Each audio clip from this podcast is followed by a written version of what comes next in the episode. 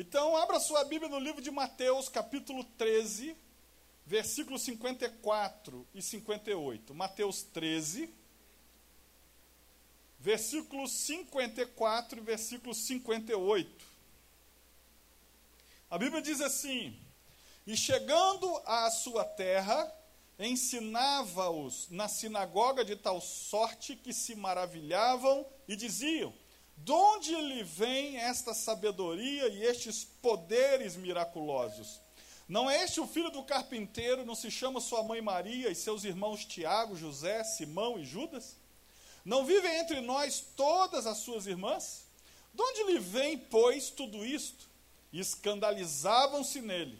Jesus, porém, lhes disse: Não há profeta sem honra, senão na sua terra e na sua casa.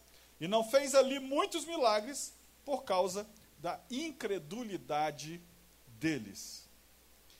Não fez ali muitos milagres por causa da incredulidade deles.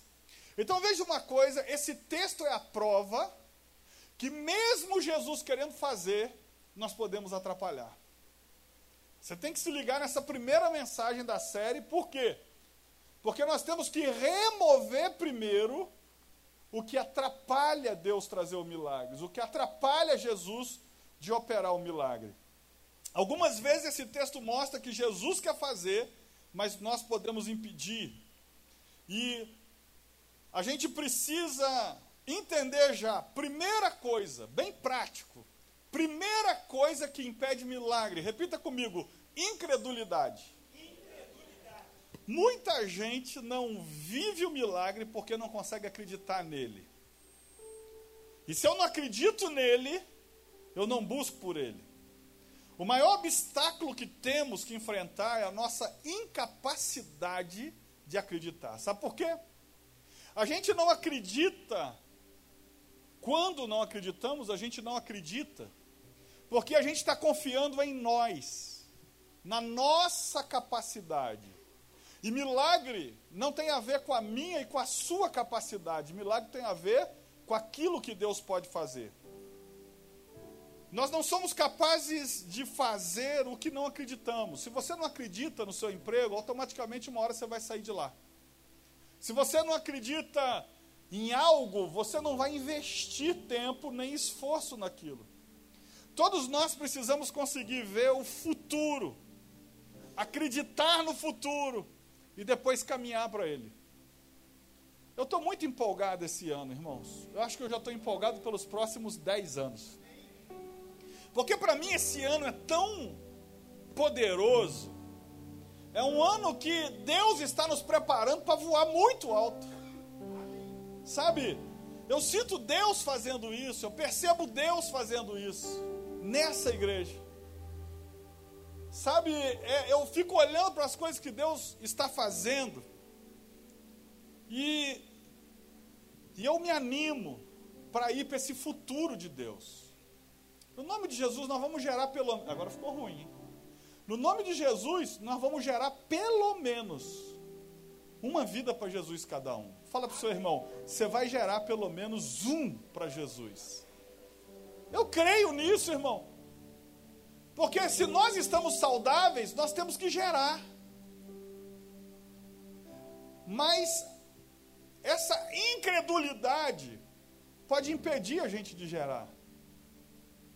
Quando você duvida que Deus pode fazer, provavelmente ele não vai fazer. Marcos, agora tem, tem um antídoto contra isso. Tem, digamos assim, uma fórmula contra a incredulidade. Abra sua Bíblia em Marcos capítulo 9, versículo 22, não, 21. Coloca aí para mim. E perguntou ao pai dele: Quanto tempo há que lhe sucede isto? E ele lhe disse: Desde a infância. E muitas vezes o tem lançado no fogo e na água para o destruir. Mas se tu podes fazer alguma coisa, tem compaixão de nós e ajuda-nos. E Jesus lhe disse: Se tu podes crer, tudo é possível ao que crer. E logo o pai do menino, clamando com lágrimas, disse: Eu creio, Senhor, ajuda a minha incredulidade. Irmão, deixa eu te libertar aqui hoje. Você não é menos crente porque você se julga com pouca fé. Você não é menos crente. Você não tem menos o Espírito Santo dentro de você porque você está sentindo que a fé está pequenininha. Primeiro que eu preciso te fazer entender uma coisa: fé não tem tamanho. Repita isso comigo: fé não tem tamanho. Porque a Bíblia, às vezes, ela é citada de forma errada. Se você lê o texto que diz, que a maioria das pessoas dizem, que Jesus falou: se a tua fé for do tamanho de um grão de mostarda, você vai ver que não está escrito assim. Que na verdade está escrito assim: se a tua fé for como um grão de mostarda. Repita comigo: como. O que, que é ser como? Porque, lógico, a gente olha no nosso português, a gente compara. Ah, é pequenininho. E aí muitos pregadores vão dizer que está falando a fé pequenininha ela é capaz de transformar, transportar um monte, porque lembra que ele estava falando sobre isso. Ou seja, se a sua fé. Irmão, se vocês conseguirem aí jogar no telão um grão de mostarda no dedo de uma pessoa, se vocês acharem aí na internet, eu agradeço. Pode jogar assim que tiver. Aí você vai ver que é uma semente que parece, se botar assim no dedo, parece uma verruguinha, uma pintinha, de tão pequeno que é. Aí Jesus está falando assim: se a tua fé for como um grão de mostarda, você consegue mover o monte, mover a montanha. Quando você lê isso sem entendimento, você vai dizer: Meu Deus, então que tamanho é a minha fé? Quem já pensou nisso? Além de mim, evidentemente, quem já pensou nisso? Se a fé é do tamanho de um grão de mostarda, mas aí é que está, a interpretação está errada, não é do tamanho, é como. O que, que é o como? O como é o seguinte: a Bíblia fala, por exemplo, se Jesus estivesse pregando hoje, ia falar sobre núcleo, molécula, átomo. Mas naquela época, numa região de agricultores, o que menor seria possível dizer para eles era a menor semente que eles conheciam, que era o que? O grão de mostarda, a menor semente. Por isso Jesus fala que se for como um grão de mostarda. Aí o que acontece? A Bíblia fala que o grão de mostarda é a menor das sementes, mas se transforma nas maiores das hortaliças. Eles entendiam o que Jesus estava falando. Por quê? Eles eram agricultores. Vai conseguir colocar? Eles eram agricultores. E aí eles entendem, peraí. A questão, olha, você tem que levar isso para casa. A questão não é tamanho, é ser como. Como que? Aquilo que parece, olha lá, ó. Aquilo é um grão de mostarda. Aquela pontinha no dedo ali. Irmão, a Bíblia está dizendo que se for como aquilo dali, a gente move montanha. Obrigado. Sabe o que significa isso? Assim como o grão de mostarda é tão pequeno e se transforma na maior das hortaliças e algumas vezes numa árvore, ele está dizendo: fé é assim. Não importa o tamanho dela, se existe, vai transformar a realidade. Você entendeu isso? Entenda certo esse texto. Esse texto não está falando de tamanho de grão, está falando de como um grão. Assim como um grão tão insignificante pode se transformar numa grande árvore, assim é a fé, se ela existir, vai transformar a realidade. Fala com seu irmão, se existir, transforma. Você está entendendo isso? Então não tem a ver com tamanho. Aí eu vou aprender uma coisa sobre fé. Já que fé não é tamanho, fé é o que então, pastor? Fé é questão se existe ou não existe. Amém? Fé é isso, é tão simples quanto isso. Ah, o certo não é o dizer, a minha fé é pequena para isso. O certo é dizer, eu não tenho fé para isso.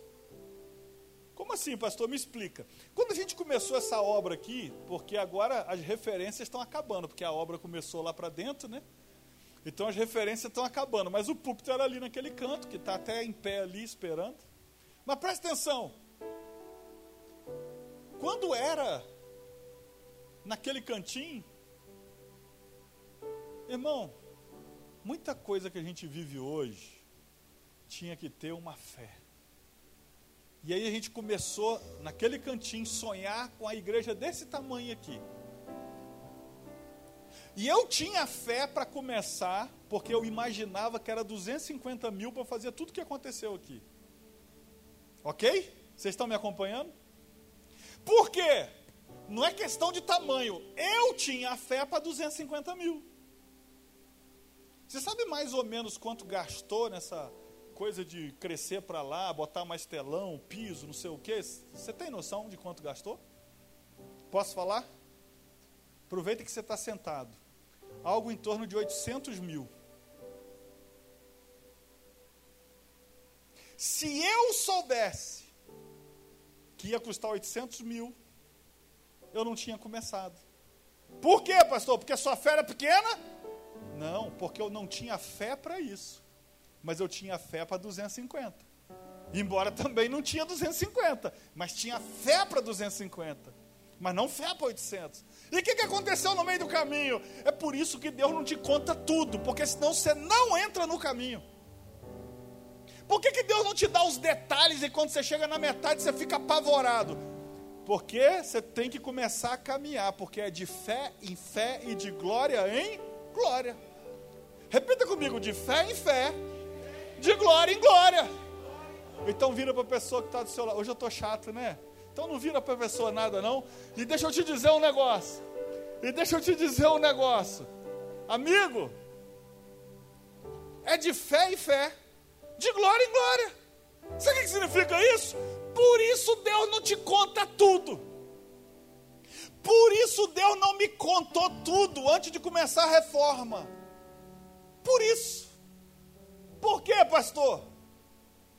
Porque senão não tinha começado.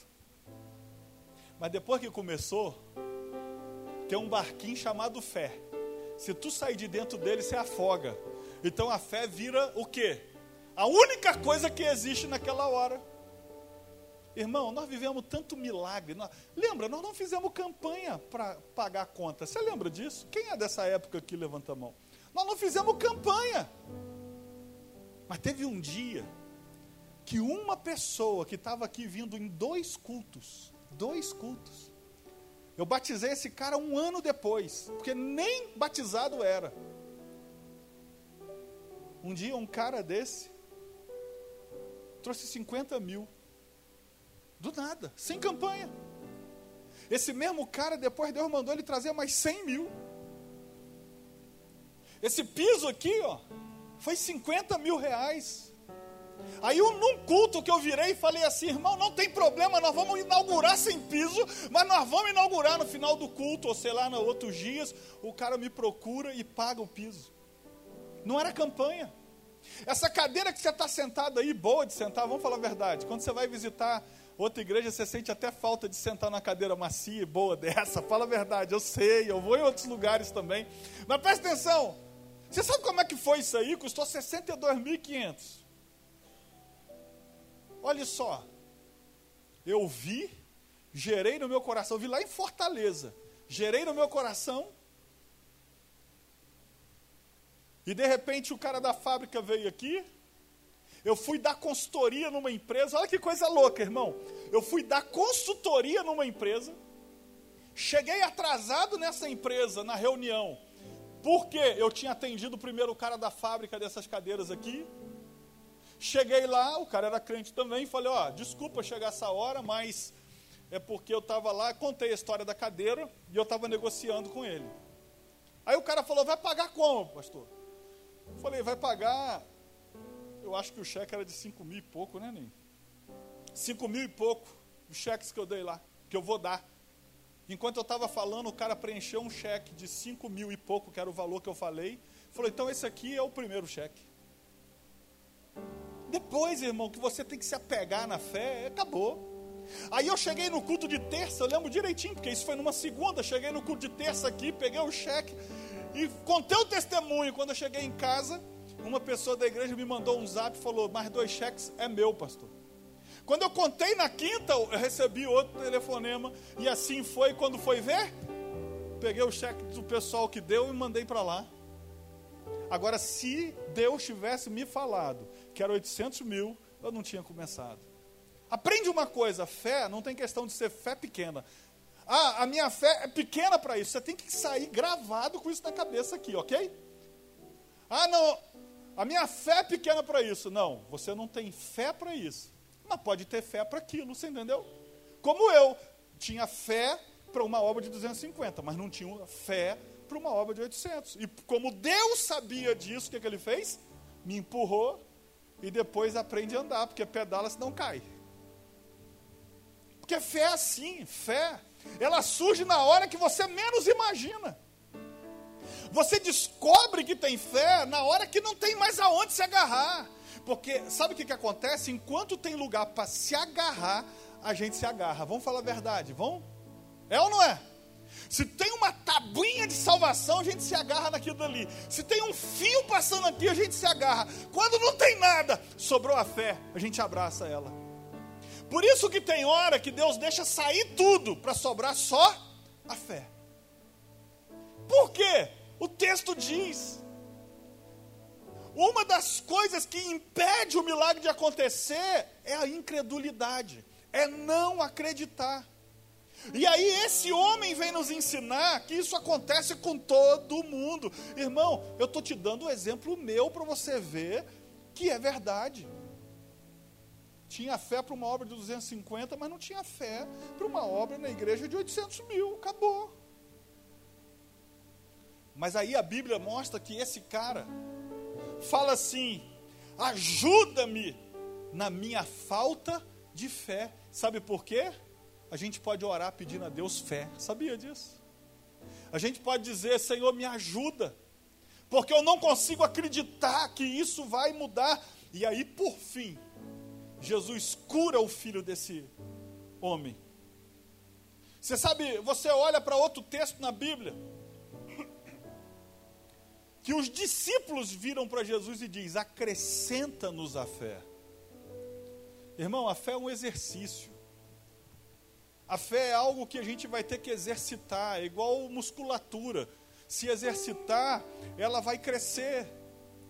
A fé é assim, se você exercitar, ela vai crescer. E por isso que a Bíblia diz que é de fé em fé e de glória em glória, porque fé provoca glória. Você entendeu isso? É tão simples quanto isso. Fé provoca glória. E a Bíblia diz que é de fé em fé, de glória em glória. Tem coisas que eu consigo ter fé hoje para fazer que eu não tinha antes. Por quê? Porque eu vivi algumas outras glórias por causa da fé e que provocou a fé.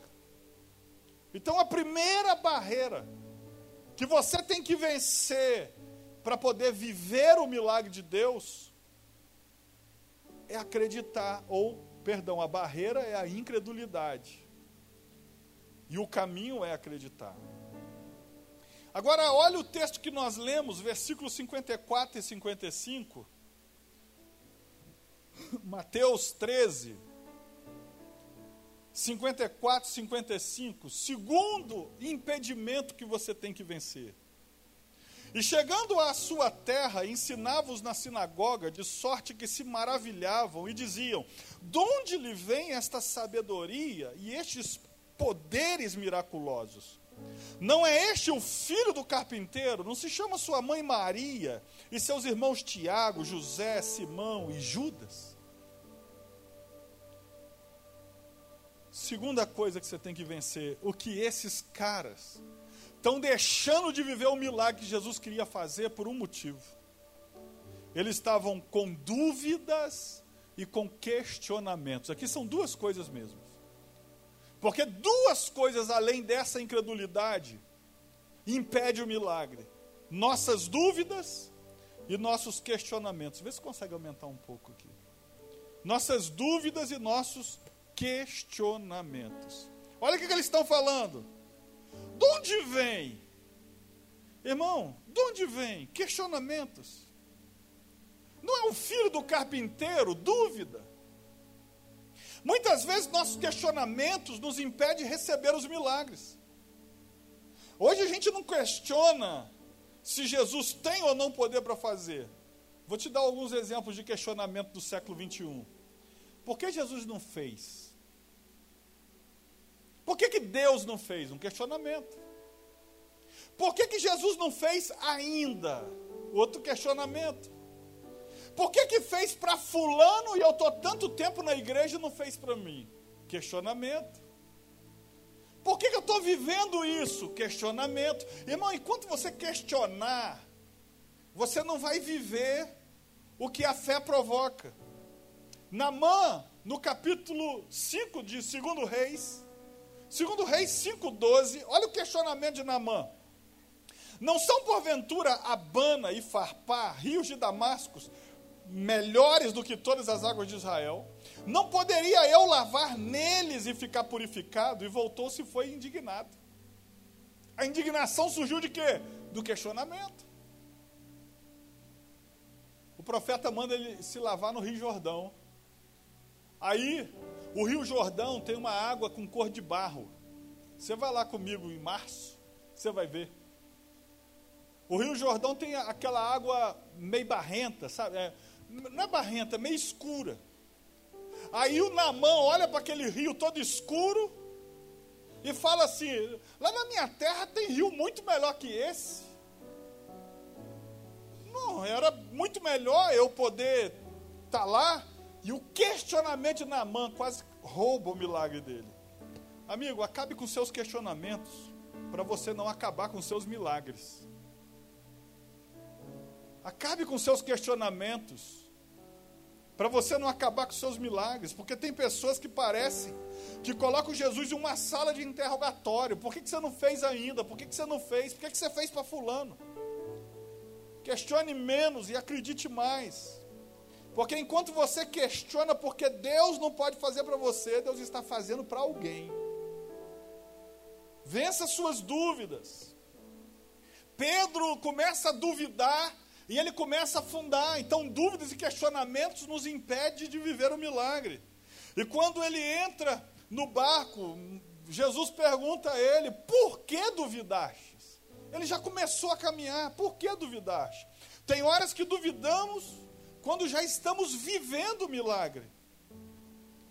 Então, se você quer viver o milagre, vença os seus questionamentos. Não deixe as dúvidas crescerem na sua mente. Versículo 56. Não vivem entre nós as suas irmãs? De onde lhe vem, pois, tudo isto? De onde lhe vem, pois, tudo? Irmão, somando tudo, quarta coisa, né? Mas por ponto é terceiro, em termos de versículo. Você sabe uma coisa que impede a gente querer entender como Primeiro, incredulidade. Segundo e terceiro, dúvida e questionamento. Quarto, querer entender como. Irmão, se você entender como vai ser o milagre, é porque você é Deus, não é Deus não, não é Deus que é Deus não. Porque milagre a gente não entende, milagre a gente vive. Ah, eu estou preocupado porque eu não sei como Deus vai fazer. Se você soubesse como Deus vai fazer, você seria Deus. Você entende isso? Se a gente quer viver o milagre, a gente tem que abrir a mão do controle. Porque ou você crê no milagre ou você vai continuar controlando. Porque para viver o milagre, a gente tem que perder o controle para Deus. Porque querer entender como faz da gente racional. Irmão, a gente tem que ser racional nas coisas racionais, mas nas coisas espirituais nós temos que agir com fé. Não adianta você querer provar para alguém que acredita na teoria da evolução, embora o nome seja teoria. Mas não adianta você querer provar para alguém que acredita na teoria da evolução que você crê na teoria da criação. Porque para o cientista é teoria, não é verdade? Porque para o cientista é teoria da evolução, teoria da criação, e aí vem as teorias. Mas para nós, não tem como você é, é, explicar. Por quê? É por fé. Por que, que eu creio que a gente não veio do macaco? Porque a Bíblia diz que Deus criou o homem. Ah, pastor, o senhor acredita nisso mesmo? É eu acredito. E não é falta de estudo, estou no segundo mestrado meu. Ué, mesmo estudando, eu continuo acreditando na mesma coisa, porque é uma questão de fé. É uma questão de fé. Então, você imagina Maria recebendo a visita do anjo Gabriel. E, ela diz, e o anjo Gabriel dizendo para ela: Maria, você vai ficar grávida do Espírito Santo. Ela só faz uma pergunta, ela fala assim: Mas eu não tenho relação com meu marido. Em outras palavras, diz assim: Mas descerá sobre ti o Espírito Santo.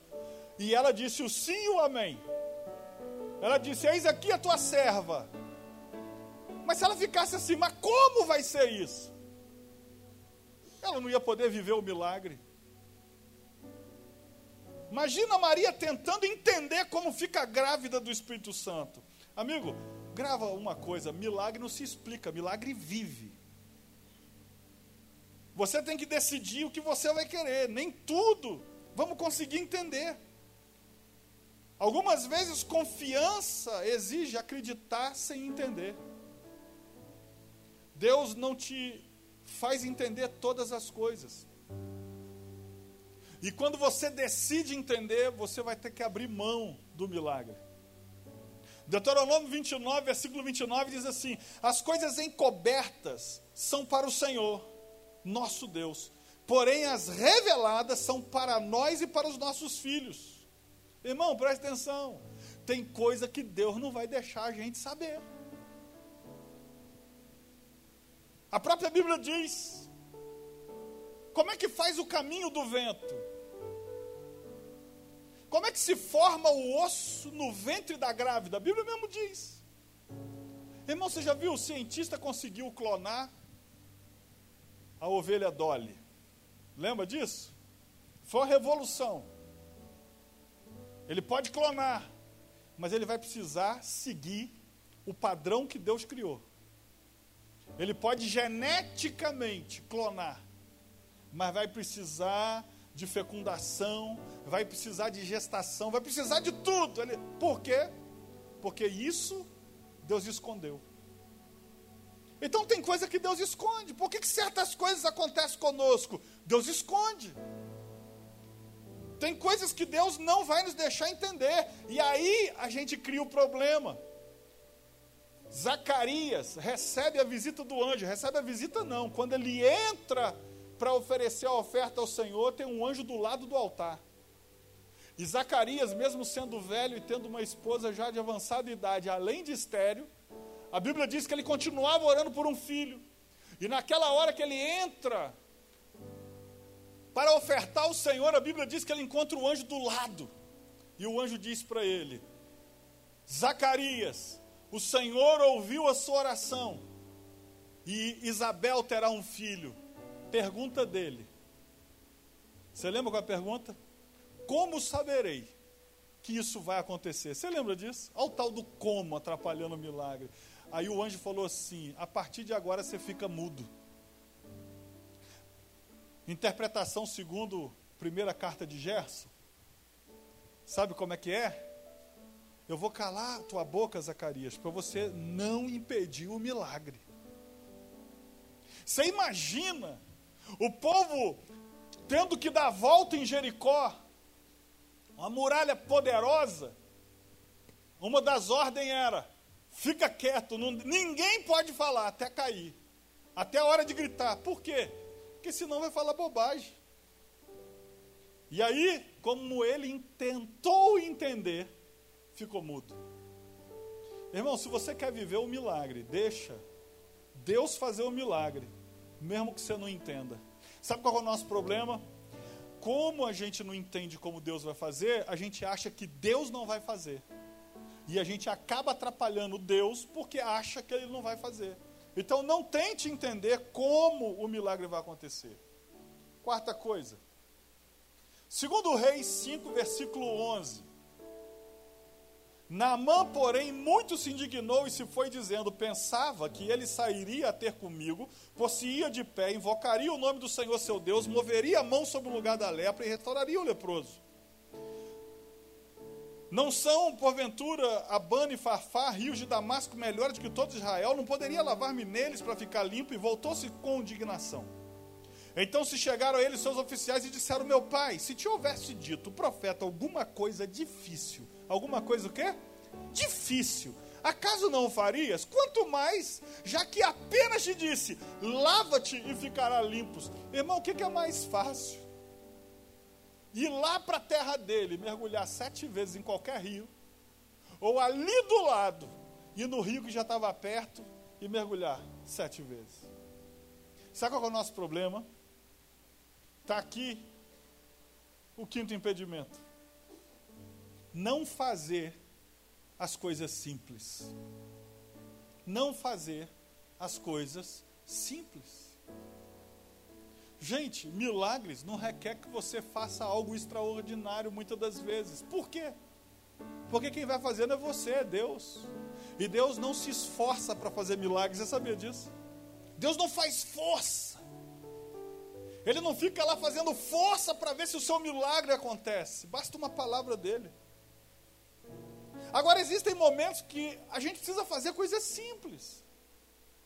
Olhe para Namã. Namã estava esperando algo cinematográfico e de repente vem algo simples. Vai lá e, e se lava no Jordão. Acabou.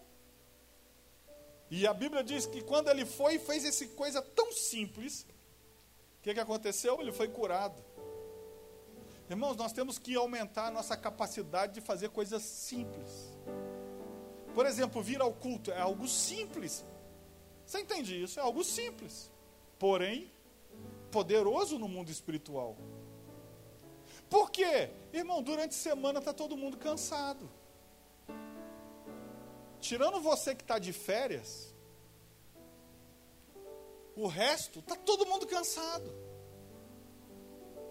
É claro que não acontece sempre, mas de vez em quando daqui de cima eu olho uns caras pescando. É, ainda tenta disfarçar. É, tenta disfarçar, como se desse para disfarçar. Assim, quase que tem um, quase que quebra o pescoço e tenta disfarçar. Eu posso te falar uma coisa? Que muito tempo eu não falo, se é para dormir em algum lugar, dorme aqui. Como assim, pastor? Não vim aqui cultuar? Deus sabe que veio, Deus sabe que se tu tivesse acordado, você até cultuava, mas também Deus sabe que você veio oferecer sacrifício. E isso tem valor, porque Hebreus, lá no último capítulo, diz: ofereçamos por meio de Jesus sacrifícios de louvor, que é fruto do lábio que confessa o nome de, dele, ou seja, o nome de Jesus. Amigo, no dia que você está aborrecido, é o dia perfeito para você vir na igreja. Pastor, não quero falar com ninguém. Chega depois, porque você sabe que a gente começa o culto cravado, é ou não é? Cravado. O que, que você faz? Chega dois minutos depois, senta. Ou fica em pé. E aí, para parecer espiritual, fecha o olho que ninguém vai falar contigo. Aí o que, que acontece? Pastor, não senti nada. Cantei da boca para fora. Amigo, a questão não é a performance que você está fazendo, é o que Deus está enxergando. E Ele está enxergando naquele dia que você está cantando sem vontade, que você veio no culto sem vontade, que você não está conseguindo nem ficar com a tua mente aqui porque está pensando no problema. Ele sabe disso tudo, embora o colega do seu lado pode estar tá achando que você está num dia perfeito. Mas Ele sabe disso tudo. E ele lembra de Hebreus, oferecendo sacrifício perfeito ao Senhor. É dia de oferecer sacrifício. Então aquilo que é muito simples, que é vir no culto, pode se transformar no mundo espiritual em algo extraordinário. Você entende isso? Diga amém. Algo simples. Às vezes queremos fazer coisas difíceis para Deus, enquanto coisas simples já ia agradar a Deus. Milagres exigem a capacidade de fazer as coisas simples. Quando eu olho para um milagre na Bíblia, que é a abertura do Mar Vermelho, em Êxodo 14, versículo 15, a Bíblia diz: Então disse o Senhor a Moisés: Por que clamas a mim? Dize aos filhos de Israel que marchem. E tu, levanta a tua vara, estende a tua mão sobre o mar e fende-o para que os filhos de Israel passem pelo meio do mar. Amigo, duas coisas simples. Concorda comigo que andar, porque ele está falando marchar, mas que andar é algo simples, ok? Segunda coisa simples: levantar. Para aquele que não tem nenhum problema, levantar e andar é coisa simples. Mas o mar só ia se abrir se duas coisas simples fossem feitas. Qual é? Andar e uma pessoa levantar a mão. É difícil acreditar que algo simples vai provocar milagre. Sim ou não, irmão? É difícil a gente acreditar que não vai ter que subir a escadaria da penha cinco vezes de joelho para um milagre acontecer. É difícil a gente não acreditar que Deus não precisa de um monte de jejum que a gente queira fazer, embora Ele nos aconselhe a fazer, para que Deus faça. Até porque nada vai mudar o coração de Deus a respeito do que Ele quer fazer. Agora veja bem: o pior para a gente não é fazer o que é difícil. O pior para a gente é acreditar que o simples vai abrir o mar. Que o simples vai provocar um milagre extraordinário como abrir o mar vermelho. Duas coisas simples: andar e levantar o cajado. Acabou.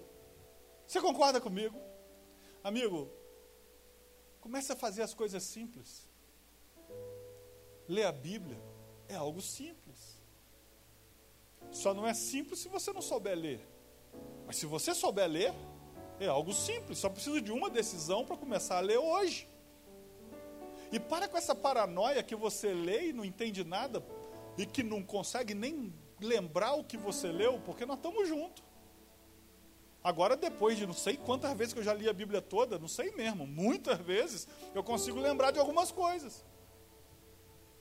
Amigo, mas é todo mundo igual. Eu terminei um livro, não lembro o que, que eu li. Gente, pensa que frustração, mas eu continuo lendo. Porque lá no subconsciente está lá, a informação está lá. E às vezes eu começo a ensinar e falar sobre aquilo sem ter a consciência que eu li naquele livro. Como é que eu descobri isso? Um dia que eu resolvi folhear alguns e falei, cara, coisa que eu li há três anos atrás, quatro anos, eu falei, cara, eu estou falando isso. Eu não lembrava nem que eu tinha lido isso. É coisa simples, comece a ler a Bíblia. Coisa simples, comece a orar todo dia, simples. Com vontade, sem vontade, comece a orar todo dia. Comece a profetizar, coisa simples. Irmão, você tem uma boca profética, nós estamos nos transformando numa comunidade profética. O que, que, é isso, pastor? Aonde filhos e filhas estão autorizados a profetizar. Profetizar como? Não é como os profetas de hoje, é como os profetas de antigamente, que muitas das vezes nem dizia assim, diz o Senhor, só começava a falar o que Deus estava dizendo e acabou. Eu quero te dizer que você vai começar a ter sensações no teu coração a respeito das pessoas que estão à sua volta. Sabia disso? Sensações como assim, pastor? Vai vir imagens na sua cabeça, vai vir palavras na sua mente. Vai vir sensação que você está sabendo o que está acontecendo com a pessoa do lado, amigo. Isso não é de outro lugar, senão do reino dos céus, que está ativando a nossa igreja para ser uma comunidade profética de forma que as pessoas vão entrar aqui atribuladas e você vai ter uma palavra do céu para a vida dela. Você entende isso? Eu creio nisso. Então nós temos que usar as palavras para mudar as realidades. O que mudou e não deixou a viúva de Sarepta e o filho dela morrerem de fome foi uma coisa simples. Foi o que? Dar um pedaço de bolo para um profeta. Simples, não? Simples. Um pedaço de bolo para um profeta que disse: se você fizer isso, não vai faltar azeite na botija, nem farinha na panela. E ela fez um pedaço de bolo, algo muito simples, entrega para um profeta, e o profeta nem fez milagre nenhum.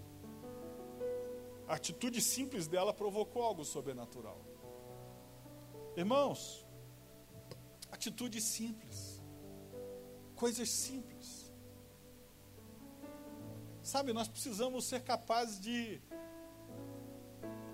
parar de começar a achar que as coisas são da nossa cabeça, porque é Deus que vai te mover daqui para frente.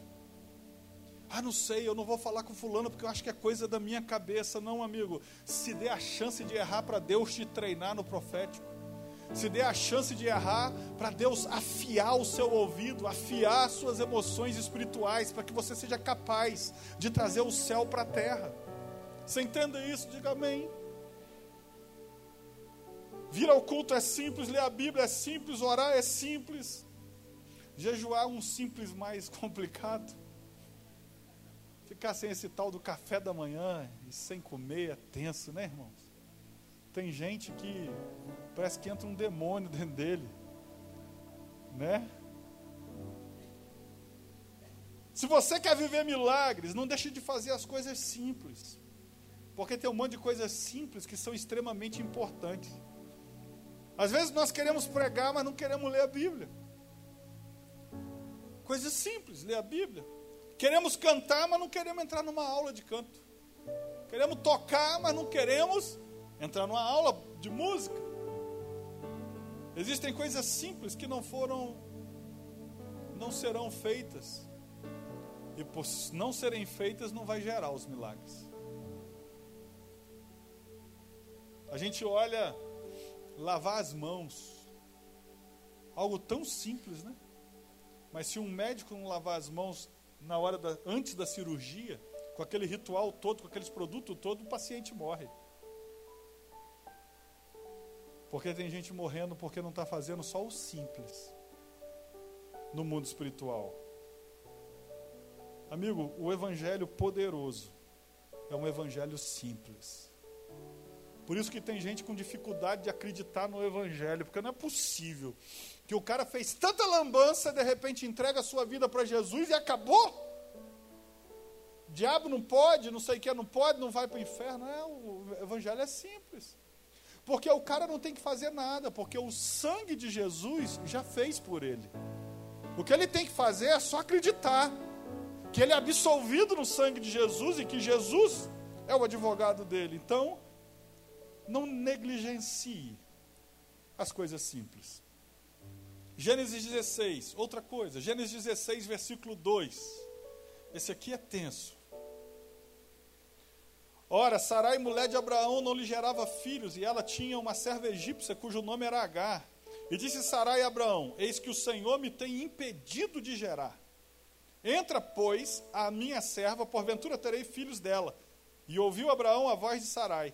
Assim tomou Sarai, mulher de Abraão, a Agar, egípcia, sua serva, e deu-a por mulher a Abraão, seu marido, ao fim de dez anos que Abraão habitara na terra de Canaã.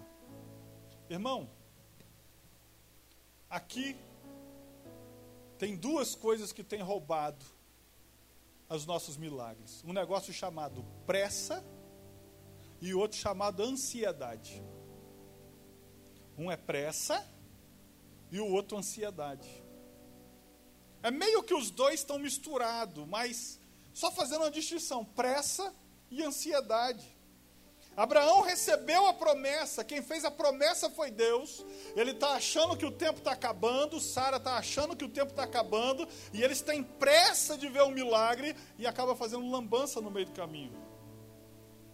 Dez anos depois da promessa, eles não aguentam mais esperar e tem Ismael. Quinze anos depois é que nasce Isaac. O problema de alguns é a ansiedade que não deixa ele esperar pelo milagre, irmão. Milagre tem hora certa, sabia disso? Milagre tem momento certo. Muitas pessoas deveriam viver coisas que não viverão porque não sabem esperar. Já dei vários exemplos aqui na igreja. As pessoas estão. A gente vive num, num fluxo louco né, da vida, hoje em dia. Antigamente a gente dormia nove da noite, né, irmão? Quem é dessa época aí, pastor Tiago? Nem sabe o que, que era, né? Estou brincando com ele, sabe sim. Lembra? Nove da noite, a galera estava toda dormindo. Hoje meia-noite é cedo. É ou não é? Meia-noite é cedo. O pessoal vai dormir uma da manhã. O cara, olha só, o cara falta culto dizendo que está cansado e vai dormir duas da manhã. Não se manifestem. Não, pastor, não fui no culto, estava muito cansado. Coça para eu perguntar assim: que hora que você dormiu, miserável? Porque eu tenho certeza que o cara não dormiu cedo. Foi dormir duas da manhã, uma da manhã, vendo o quê? WhatsApp, Facebook, Instagram, tudo que não agrega nada. Hoje em dia, as pessoas têm pressa para tudo. Sua pressa pode destruir seu milagre ou criar um problema para o seu milagre. Por quê? O milagre de Abraão se chamava Isaac, porque ele não teve paciência de esperar o milagre chegar, ele criou um problema para o milagre, que se chamava agora Ismael. E estão brigando até hoje lá no Oriente Médio, os descendentes dos dois. Olha o problema que arrumaram. Olha que coisa que arrumaram. Você tem que entender que tem coisa na vida que tem que ter pressa. Poucas delas tem que ter pressa. Por exemplo, uma coisa que tem que ter pressa para aceitar Jesus tem que ser correndo. Que a gente não sabe quanto tempo a gente tem nessa terra. Então, nesse caso, tem que ter pressa. Agora, a maioria de todas as outras coisas, não adianta você correr. Porque se é promessa de Deus, não depende de você correr, você entende? Depende só de se você se posicionar porque naquele tempo vai acontecer. Outra, sétima coisa ou sexta. Sexta.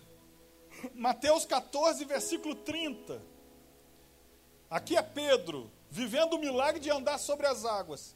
Mas sentindo o vento forte, teve medo. E começando a ir para o fundo, clamou, dizendo: Senhor, salva-me. Esse aqui é muito simples. Sexta coisa, Sabe uma coisa que impede o milagre? Está aqui: o medo. Um dos grandes adversários dos milagres se chama medo. E se Deus não fizer? Irmão, se Deus não fizer, você já estava lascado. Não vai mudar nada. Você já estava perdido. Pedro, para viver o milagre de andar sobre as águas, precisou vencer o medo, mas assim que o medo visita ele de novo, quando já está andando no milagre, ele começa a afundar. Porque tem coisa que vai querer voltar. Você sabe por que, que ele viveu o milagre e depois perdeu? Porque na hora de descer do barco, ele não refletiu. Ele agiu por fé. E depois que desceu do barco, ele começa a refletir. A Bíblia diz que ele começa a prestar atenção no vento. Antes ele estava prestando atenção só em Jesus. Aí ele começa a refletir, a reflexão começou a dizer para ele: não é possível, como é que eu estou andando aqui em cima? Como é que. Irmão, se você começar a refletir, quando Deus está fazendo um milagre, você afunda. Você começa a perder o milagre. As nossas dúvidas, a gente começa a pensar nas nossas dúvidas sobre a direção que a gente está olhando, amigo, preste atenção. Medo não combina com milagre. Sétima coisa. Marcos 8, versículo 23. E tomando o cego pela mão, levou-o para fora da aldeia e, cuspindo-lhe nos olhos e impondo-lhe as mãos, perguntou-lhe se via alguma coisa. E levantou ele os olhos e disse: Vejo os homens, pois os vejo como árvores que andam. Depois tornou a pôr-lhe as mãos nos olhos e ele, olhando firmemente, ficou restabelecido, já via de longe e distintamente a todos. Aqui é Jesus curando um cego. Primeiro Jesus toca e tal, aí ele está vendo pessoas como árvores, está vendo vultos andando. Depois Jesus toca nele de novo e ele começa a ver perfeitamente, diz o texto. Aqui eu aprendo a sétima coisa. Sabe o que, que tem impedido as pessoas de verem o milagre? Parar o processo. Tem gente parando o processo que leva até o milagre. Se esse homem tivesse saído no meio do caminho, ele só ia ficar vendo pessoas como árvores, como vultos. Sabe o que significa isso? Se você começou a clamar a Deus por milagre, você não tem que parar, você tem que continuar. E se você começar a ver, eu, eu procuro fazer isso, irmãos. Nós não estamos orando pelo nosso estacionamento novo, não estamos? O que, que eu começo a fazer? Eu vejo que ele está aparecendo. Você acha que eu descanso? Eu continuo orando, para que o diabo não venha tentar meter o bedelho. É assim que eu faço. A gente começou a obra do PSA Café, né? Só que está mexendo tudo aqui para trás para poder mexer lá por último. Está mexendo ali fora. E aí o que acontece? Continuo orando. Peço a Deus para não ter acidente, não ter incidente, não ter problema, não ter dificuldade nenhuma, para ter recurso. Eu vou orando, por quê? Começou, então eu vou orando. Não é porque começou, agora a gente está tranquilo. Você tem que orar até acabar, até falar, inaugurou. Enquanto inaugurou, você vai orando. Você vai pedindo a Deus, envia recurso. E a gente não fez campanha. Esses dias uma pessoa veio e me deu de oferta 10 mil para a obra. Fala com seu irmão assim: se você orar, você vai ver o milagre completo. Isso paga tudo? Não. Mas veja uma pequena nuvem no tamanho da mão de um homem. E isso é sinal que vai chover.